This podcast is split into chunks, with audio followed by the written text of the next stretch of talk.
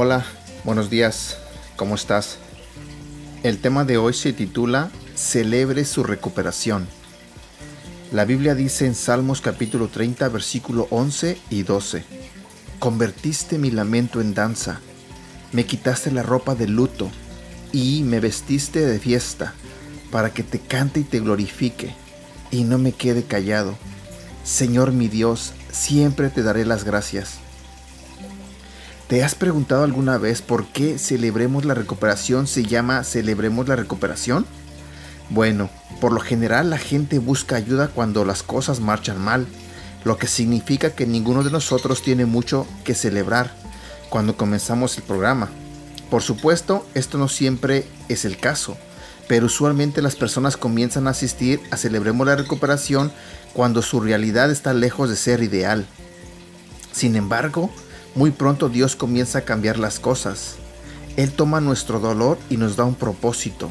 Él toma nuestro llanto y lo convierte en alabanza. Él nos da alegría y paz y nos libera de nuestras heridas, complejos y hábitos. Él nos da una razón para celebrar. Por supuesto, todo no ocurre a la misma vez. Todavía habrá días en que nos sintamos heridos, atascados y no creamos que haya mucho que celebrar. Sin duda habrá momentos difíciles en la recuperación, dolor que tenemos que enfrentar, enmiendas que tenemos que hacer, perdón que debemos ofrecer. Pero para aquellos que perseveran hay esperanza y sanidad. Hay razón para celebrar. Lo importante es recordar que tenemos que aferrarnos con nuestras con, con fuerza a nuestro compromiso. No podemos darnos por vencidos.